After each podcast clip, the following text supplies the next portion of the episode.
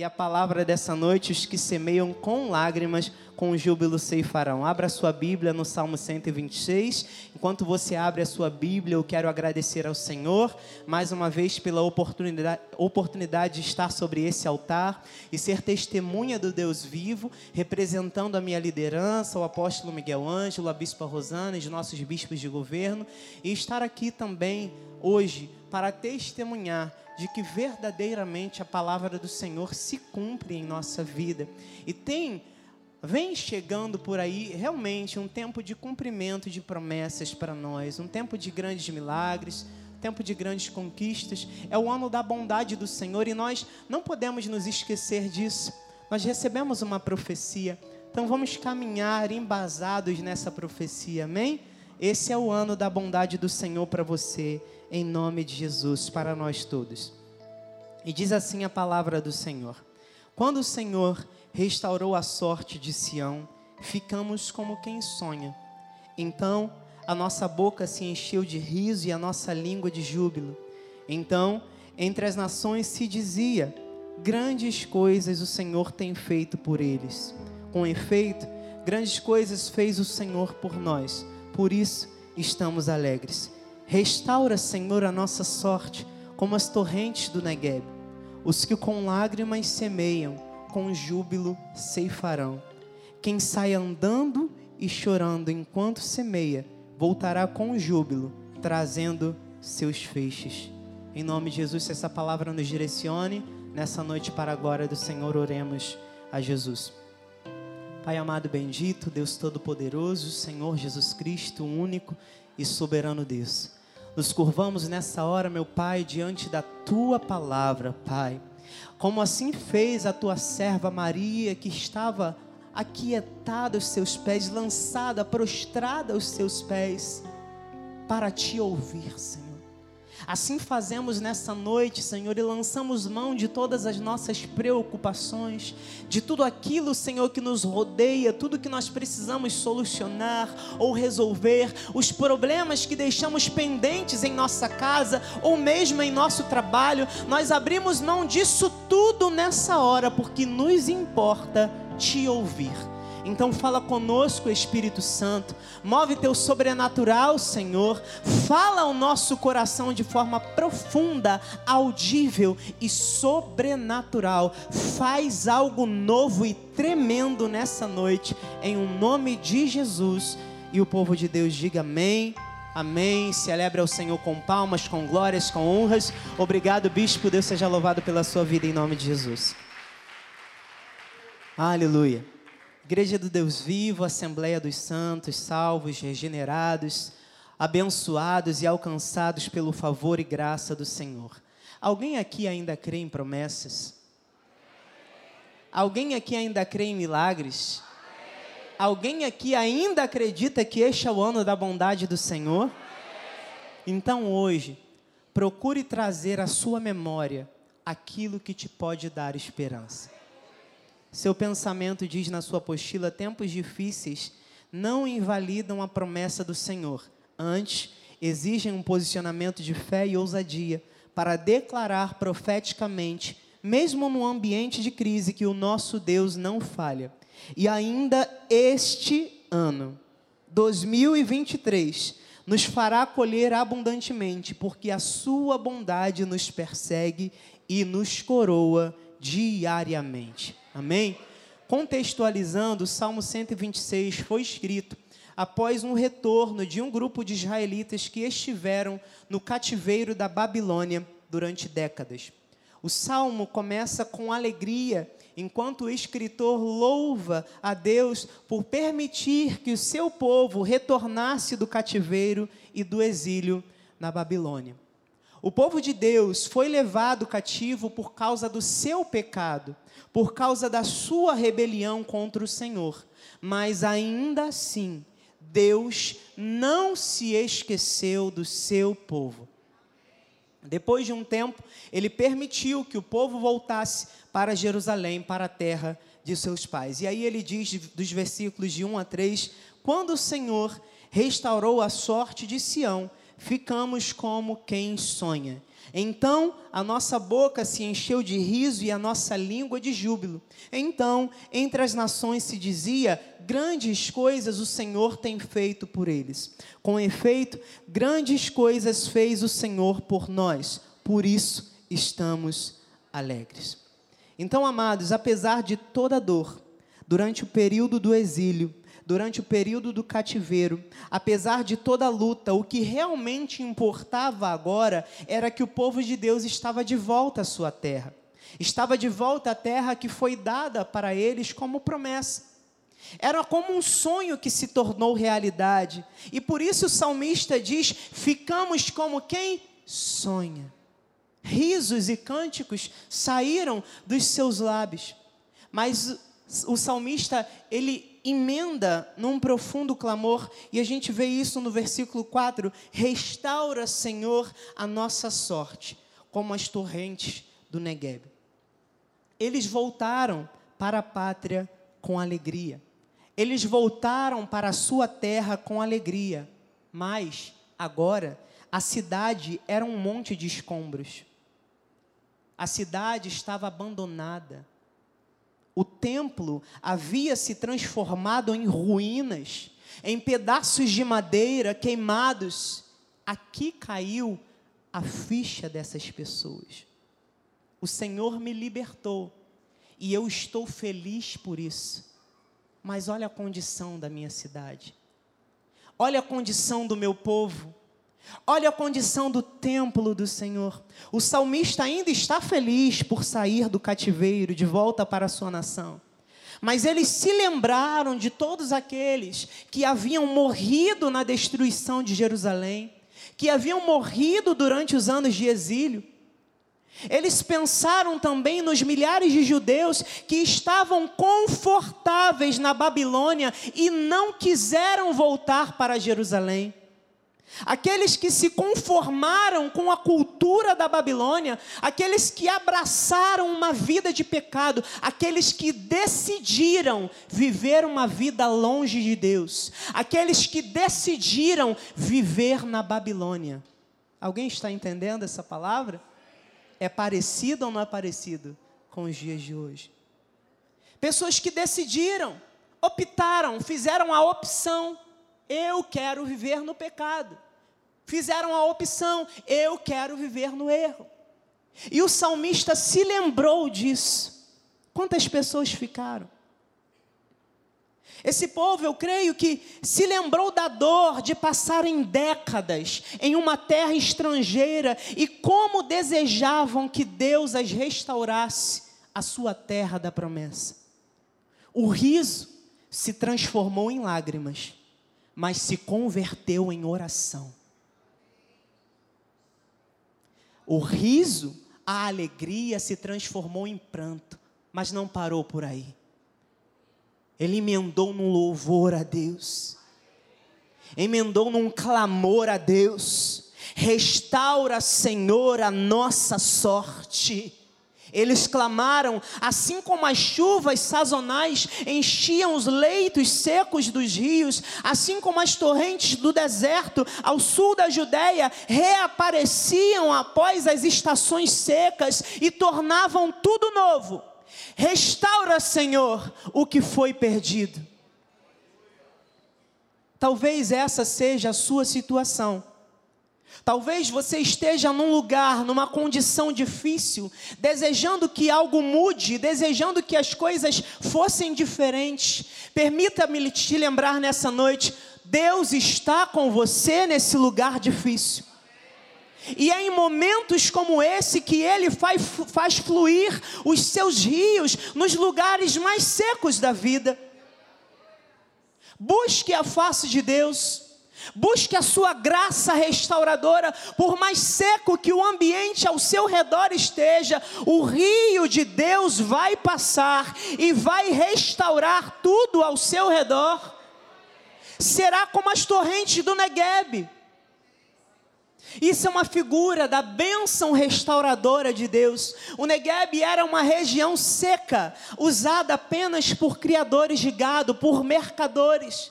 Mas que no tempo da chuva recebia grandes quantidades de água, torrentes que representavam a restauração de Deus para aquela região. Então não é tarde demais para você.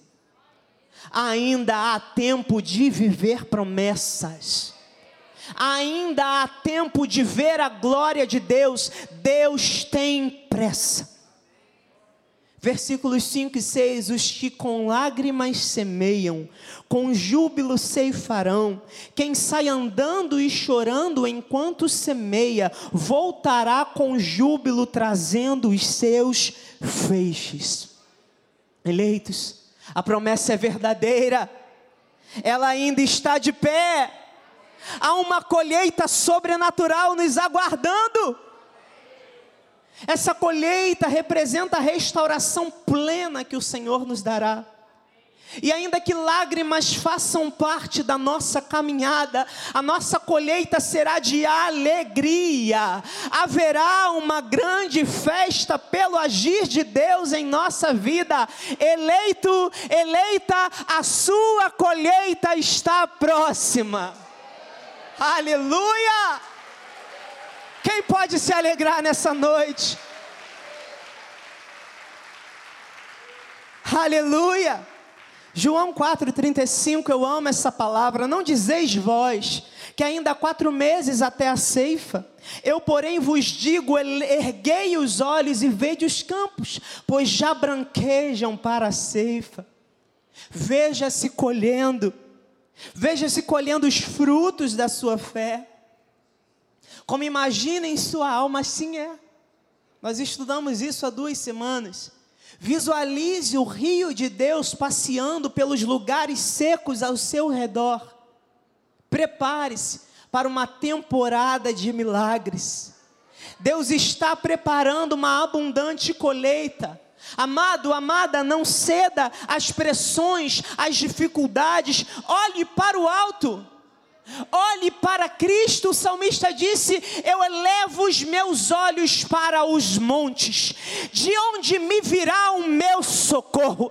O meu socorro vem do Senhor, que fez os céus e a terra. Ele diz mais: Porque estás abatida, ó minha alma, e te perturbas dentro de mim, espera em Deus, pois ainda o louvarei, eu ainda o louvarei. Eu eu ainda o louvarei.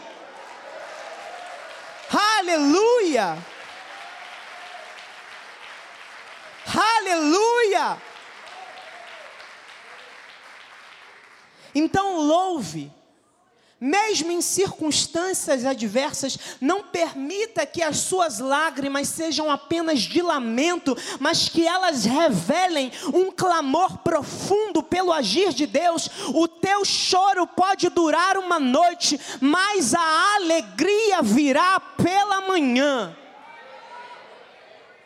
Salmos 30, 11 e 12: Converteste o meu pranto em folguedos, tiraste o meu pano de saco e me cingiste de alegria, para que o meu espírito te cante louvores e não se cale.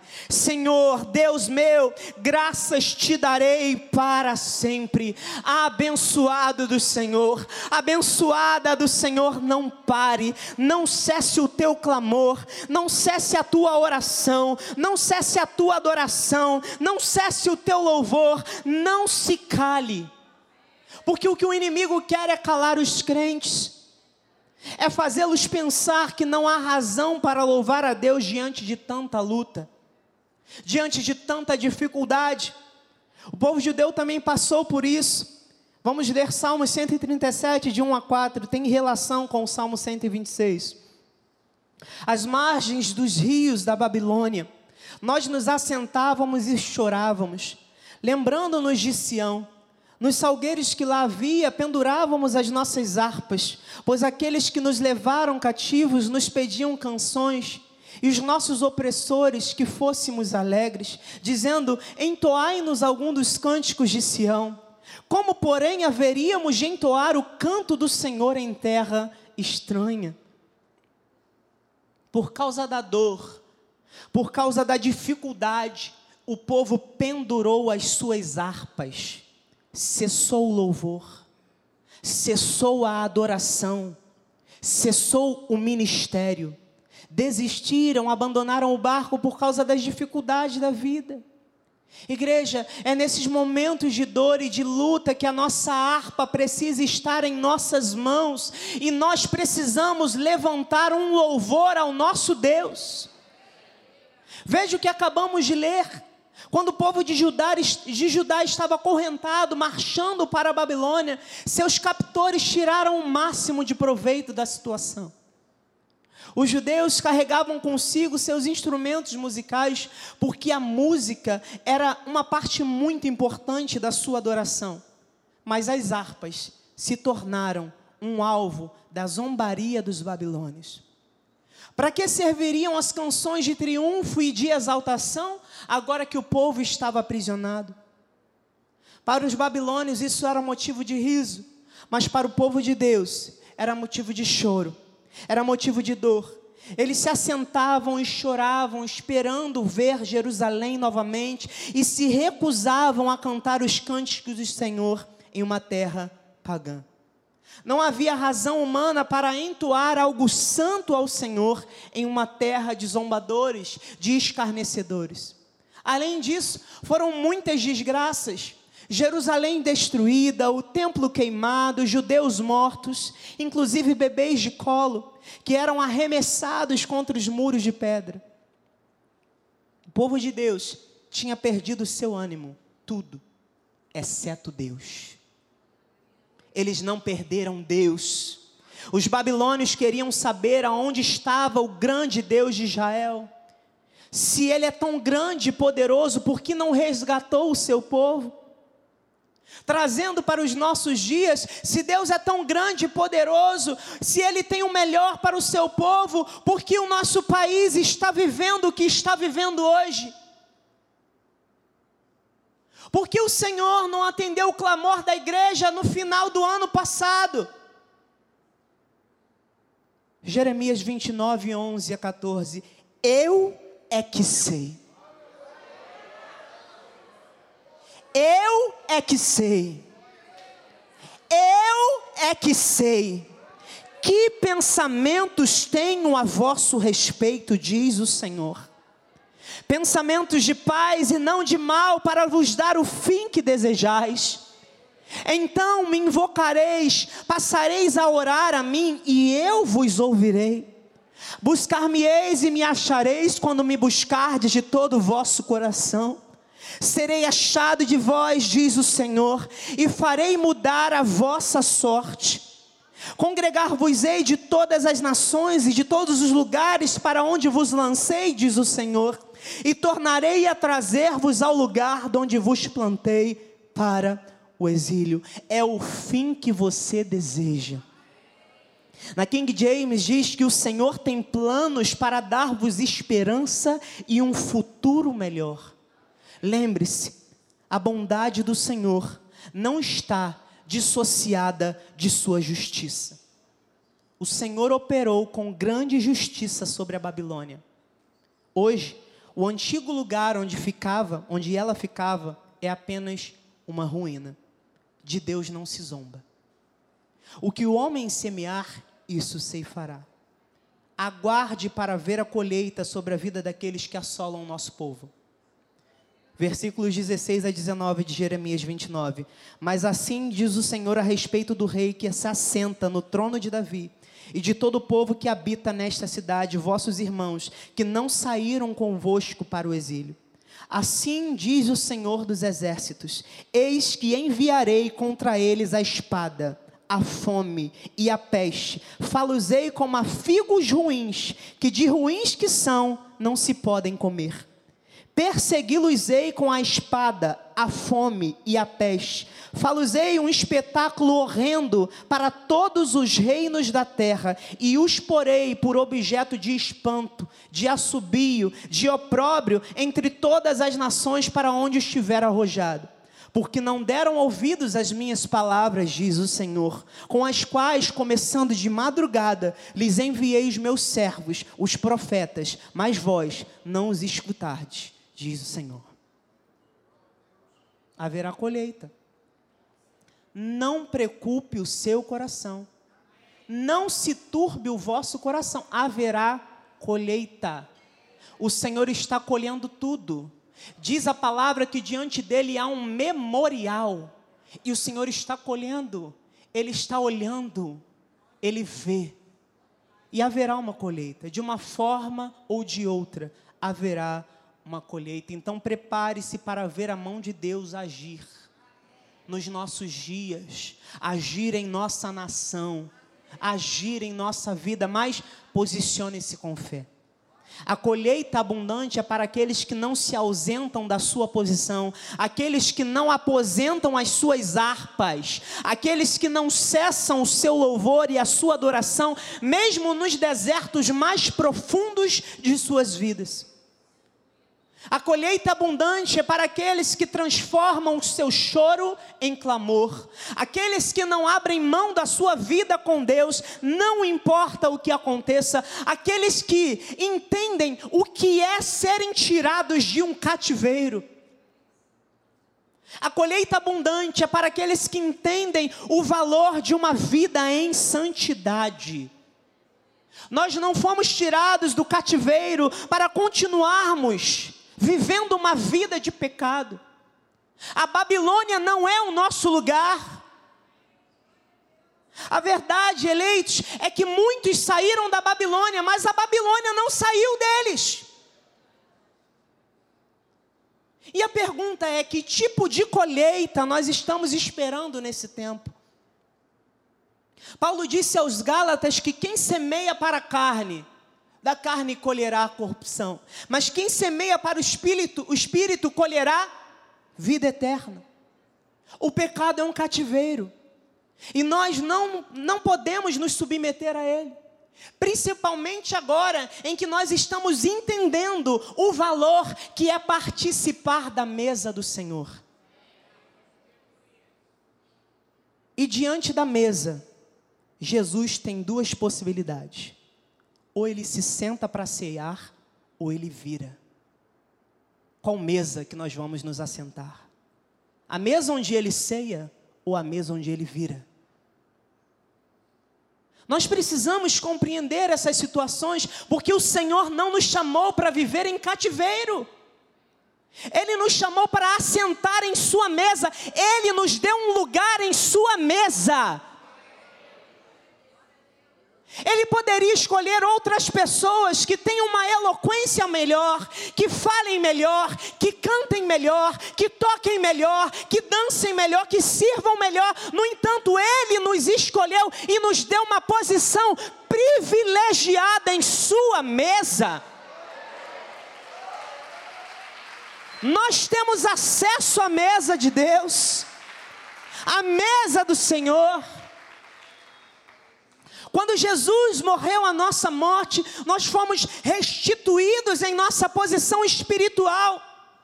A nossa sorte foi mudada, a nossa sorte foi restaurada e ganhamos acesso ao trono da graça e a oportunidade de, pela fé, sermos conduzidos em triunfo, vivendo uma vida reta, santa então, mais uma vez, eu pergunto: que tipo de colheita nós estamos aguardando? Que tipo de colheita estamos esperando nesse tempo? Se você semeia com lágrimas, tenha certeza de que você ceifará com júbilo. Mas não se permita, por mais dolorosa que seja a sua situação, não se permita fraquejar em sua fé. Abacuque 2,4 diz: Eis o soberbo, sua alma não é reta nele, mas o justo viverá pela sua fé. Nós recebemos uma profecia fortíssima a respeito de uma trajetória marcada pela bondade de Deus.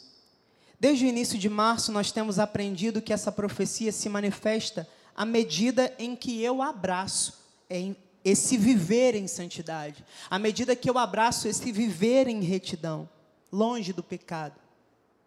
E essa profecia exige de nós um compromisso em acompanhar em fé a vontade do Pai. Cristo nos chama a resistir e combater o pecado, para que possamos desfrutar plenamente de cada uma das promessas e das palavras declaradas a nosso respeito. O salmista disse que o Senhor reserva a sua bondade para os que o temem. Eu nunca esqueci que o bispo nacional pregou isso. Então, esse é um momento crucial da nossa vida, em que nós estamos semeando para o nosso amanhã. E se nós queremos uma trajetória de paz, mesmo em meia lutas, a principal semente que nós devemos semear é a fidelidade do nosso coração. Isso é estar envolvido com a palavra profética. Nós semeamos, mas quem dá o crescimento é Deus. Paulo disse isso aos Coríntios, igreja. Deus está nos ensinando a deixar o controle da nossa vida nas mãos dele. Nesse novo tempo, nós precisamos disso porque, quando nós somos controladores, nós temos a tendência a questionar os planos de Deus, a murmurar, a reclamar. Um posicionamento controlador provoca crises espirituais. Olha o que viveu, veja o que viveu Abacuque. No livro de Abacuque, capítulo 1, versículos de 2 a 4. Até quando, Senhor, clamarei eu e tu não me escutarás? Gritar-te-ei violência e não salvarás. Porque me mostras a iniquidade e me fazes ver a opressão? Pois a destruição e a violência estão diante de mim a contendas, e o litígio se suscita. Por esta causa a lei se afrouxa, e a justiça nunca se manifesta, porque o perverso cerca o justo, e a justiça é torcida. Igualzinho, não é? Igualzinho. Talvez este seja o seu clamor. Talvez este seja o clamor de todos nós. Senhor, olha a justiça. O perverso cerca o justo. A justiça é torcida. Há contendas. Nós vemos destruição. Nós vemos violência. Parece o clamor de muitos nos dias de hoje. O profeta Abacuque estava vivendo um momento difícil, porque as coisas não estavam caminhando do jeito que ele esperava, principalmente a forma como o seu povo vivia. E ele vai questionar a Deus: o Senhor não está vendo, o Senhor não está ouvindo. Olha a violência, olha os problemas, as circunstâncias. Será que o Senhor não está preocupado? Olha o que o nosso povo tem vivido, olha quantas mais notícias o Senhor não vê. Então veja, o problema não é chorar, o problema é duvidar dos planos de Deus. Mas mesmo com essas indagações ousadas, o Senhor responde ao profeta. Só que novamente não era aquilo que ele queria ouvir. Vamos ler isso, versículos 5 e 6. Vede entre as nações Olhai, maravilhai-vos e desvanecei, porque realizo em vossos dias uma obra tal, que vós não crereis quando vos for contado. Pois eis que suscito os caldeus, nação amarga e impetuosa, que marcham pela largura da terra para apoderar-se de moradas que não são suas. Pense, pense em como ficou o coração de Abacuque. Eu peço a intervenção de Deus e agora algo pior acontece. Eu peço que o Senhor haja e algo pior me acontece. Isso era difícil demais para o profeta compreender. Assim como muitas vezes na nossa vida algumas coisas parecem muito difíceis de compreender, muito difíceis de entender. Veja que até mais ou menos meados do capítulo, o profeta continua nessas indagações até que o Senhor resolve fazer uma proposta. Abacuque 2,4. Mas o justo. Alguém está entendendo essa palavra? O justo, o justo viverá pela sua fé. É pela fé, Leites.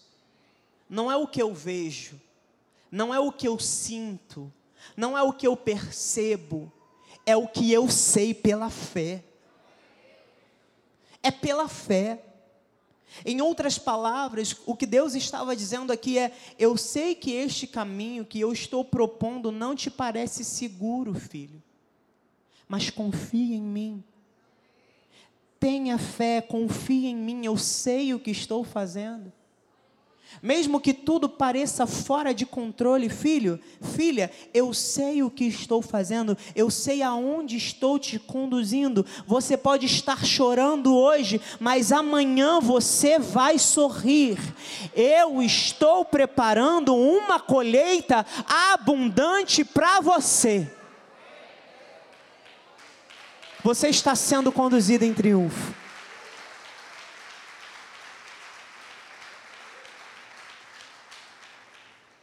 A palavra profética diz respeito a sermos perseguidos pela benevolência do Senhor.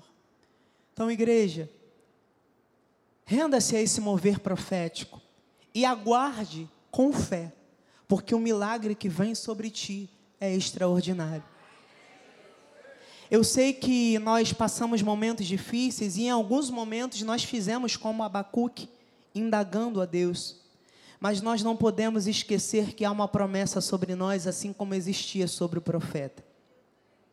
Nós não podemos permitir que as aflições da vida nos roubem a certeza de que Deus tem sempre um propósito. E quando nós estamos escondidos em Deus, na graça, nós temos segurança. Então, confiemos em Deus. Diga para o seu irmão que está do seu lado, diga, você precisa confiar mais em Deus. Você precisa confiar mais em Deus. Acalma esse coração. Descansa esse coração. Descansa essa alma. Larga dessa ansiedade. Solta isso, não é para você. Creia. Quando foi que Jesus te deixou desamparado? Quando foi que faltou algo na tua vida, na tua casa, na tua família? No deserto mais profundo da sua vida, Ele estava lá. Quando as pessoas, amigos, familiares te faltaram, Ele estava lá. No teu momento de dor mais profunda, é esse mesmo que você está pensando. Ele estava lá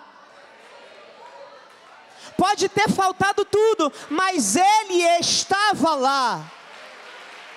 Ele é a nossa provisão.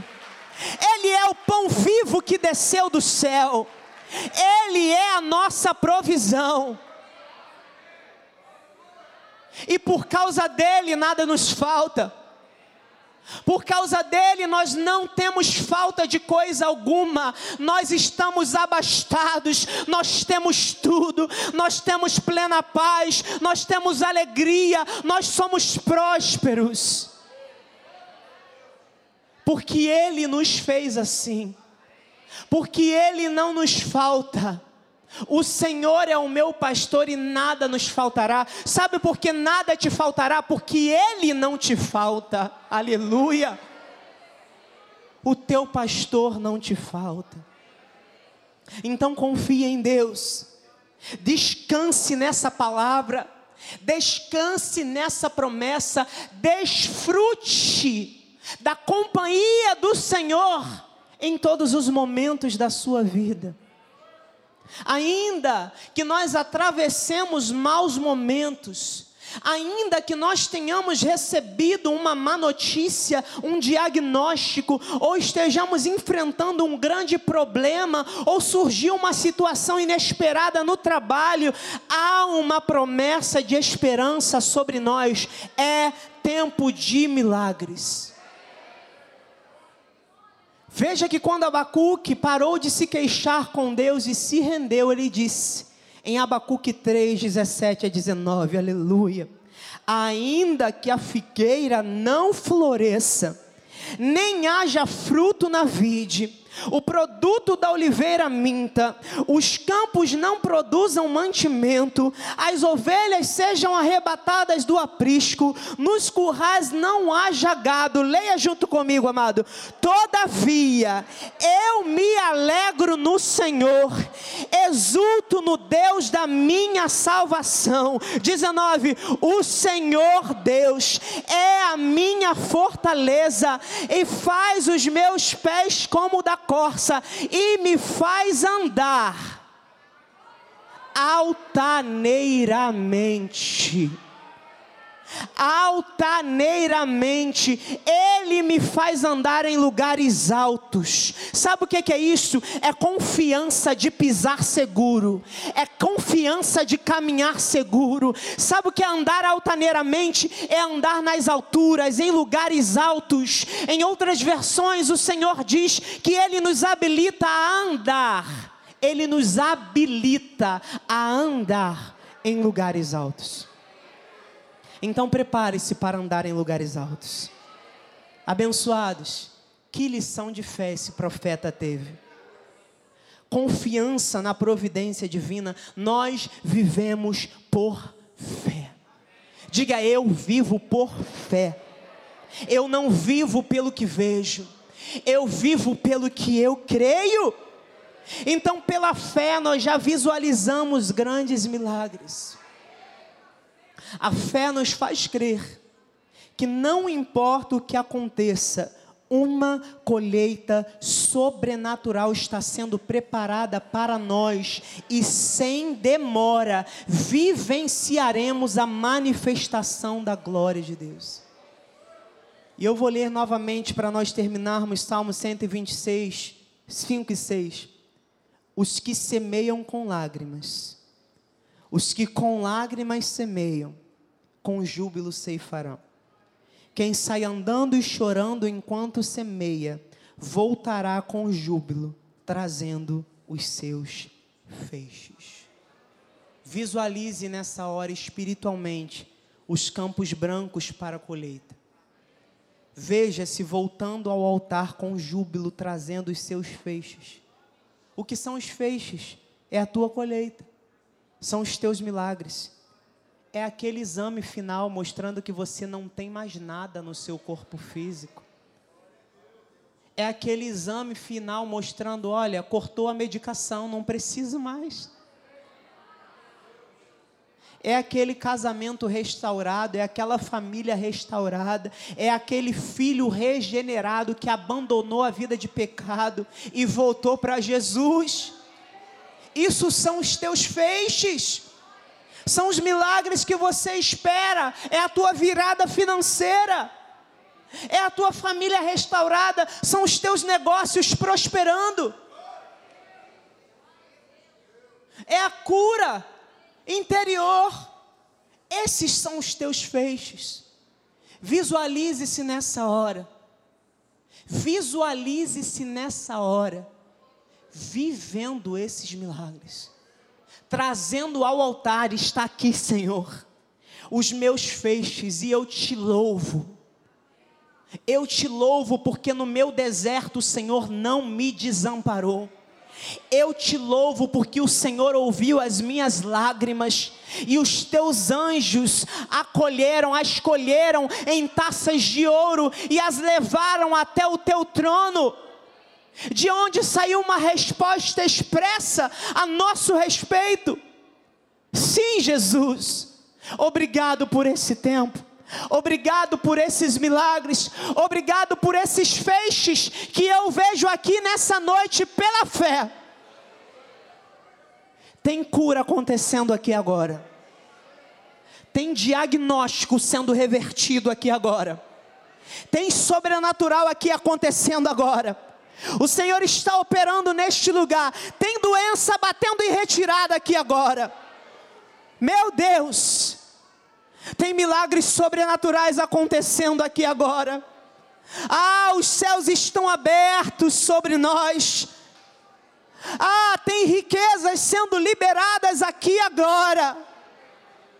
Tem um martelo que não é um martelo humano, não. É um martelo espiritual dando sentença, dando causa ganha para algumas pessoas aqui neste lugar.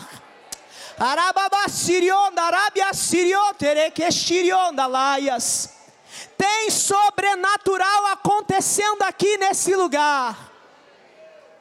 Tem coisa absurda acontecendo aqui neste lugar.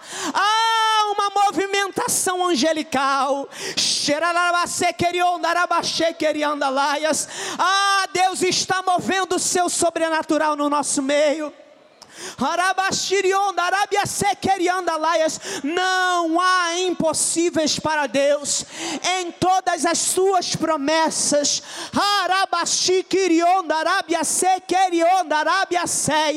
Deus está fazendo coisa nova.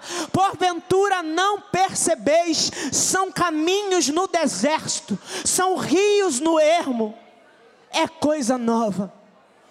É provisão de Deus e nós nos abrimos para receber, porque essa é a vontade do Senhor, para a glória de Deus Pai. Assim seja, assim disse o Espírito da graça.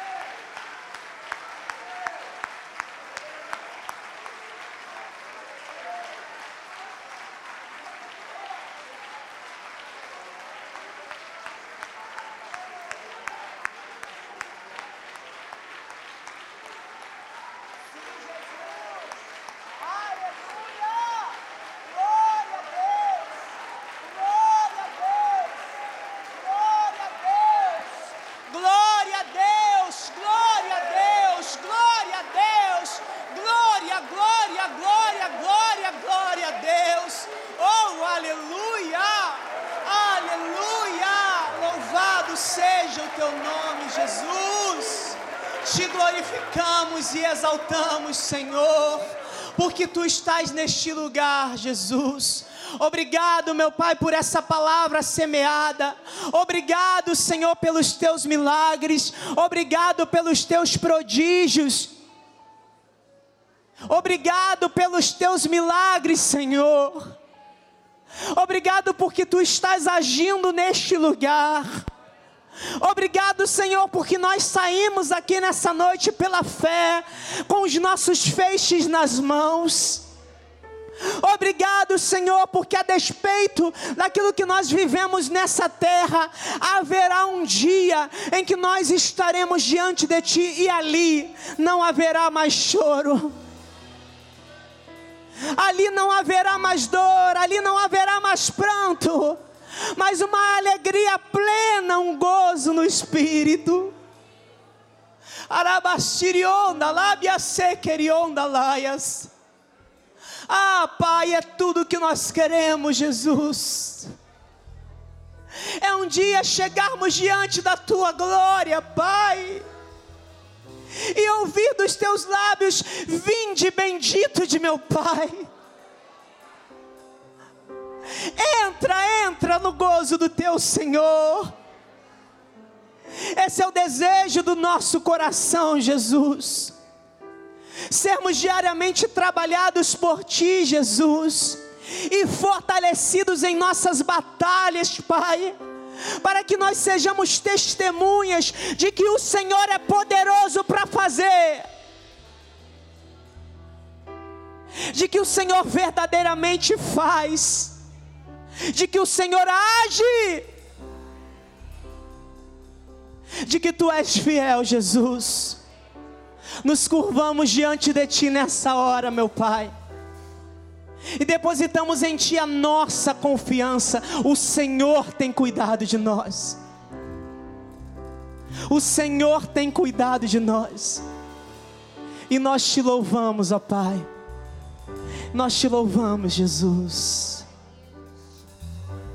Senhor, nós cremos que hoje, Pai, aqueles que penduraram as suas harpas, hoje estão voltando a louvar.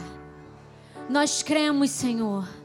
Nós cremos que aqueles que abandonaram os seus sonhos, aqueles que engavetaram ministérios, aqueles que engavetaram dons, aqueles que esconderam o seu chamado e aqueles que disseram: Eu não tenho mais motivo para sorrir, eu não tenho mais motivo para louvar porque eu vou continuar sonhando. Senhor, hoje tu estás restaurando a alegria, tu estás hoje restaurando a esperança. Tu estás hoje restaurando, Pai, restaurando a visão do teu povo, porque tu és Deus, Jeová Jireh. Tu és Deus, provisão, provisão certa todos os dias. Nunca nos deixará faltar nada, nunca nos deixará faltar nada. E ainda, Senhor, que tenha acabado, que tenha acabado o motivo de riso. Hoje o Senhor restaura e nos diz que é hora de voltar a sorrir. É hora de voltar a sonhar. É hora de voltar é hora de voltar ao ministério. Não abandone os seus sonhos. O Senhor hoje está fazendo coisa nova. Em nome de Jesus.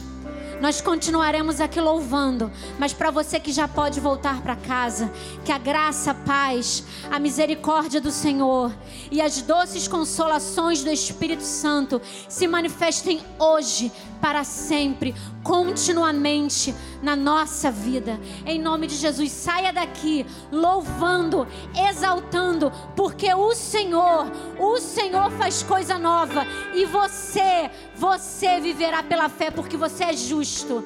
Em nome de Jesus. Em nome de Jesus.